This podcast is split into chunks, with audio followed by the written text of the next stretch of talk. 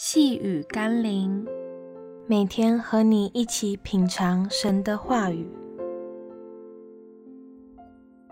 开启心中的眼睛，认识耶稣。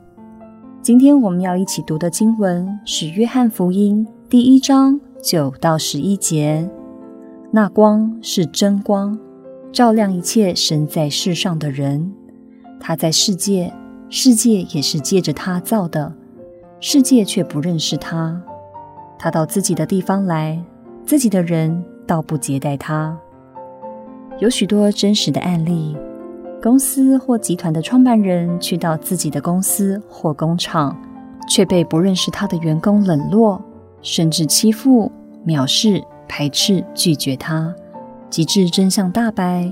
员工往往后悔莫及，羞愧万分，却为时已晚，落得被开除的下场。同样的剧情发生在耶稣身上，当他以平凡的样貌来到世上，人们却因着不认识这位创造万有者而藐视他、排斥、拒绝他，甚至把他钉上了十字架。及至发现他就是那位掌管万有和生命的主时，却已后悔莫及了。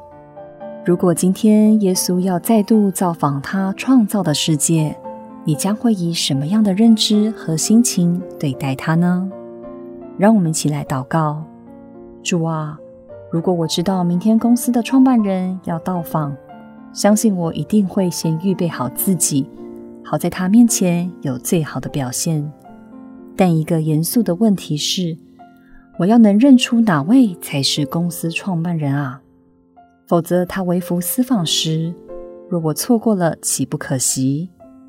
如果耶稣明天就要再来到世上，请帮助我今天好好预备自己来迎接耶稣。奉耶稣基督的圣名祷告，阿门。